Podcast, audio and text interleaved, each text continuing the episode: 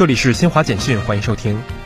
中国人民银行十二月三十号发布消息称，加大稳健货币政策实施力度，要精准有力，发挥好货币政策工具的总量和结构双重功能，增强信心，攻坚克难，着力稳增长、稳就业、稳物价，着力支持扩大内需，着力为实体经济提供更有力支持。二零二二年十二月三十号。十三届全国人大常委会第三十八次会议表决通过了修订后的《野生动物保护法》，将于二零二三年五月一号起施行。联合国邮政管理局将于二零二三年一月二十号在纽约发行中国农历癸卯兔年特别版邮票版章，庆祝中国农历新年的到来。南非官方十二月三十号宣布，该国东北部豪腾省博克斯堡镇二十四号发生的油罐车爆炸事故，死亡人数升至三十四人。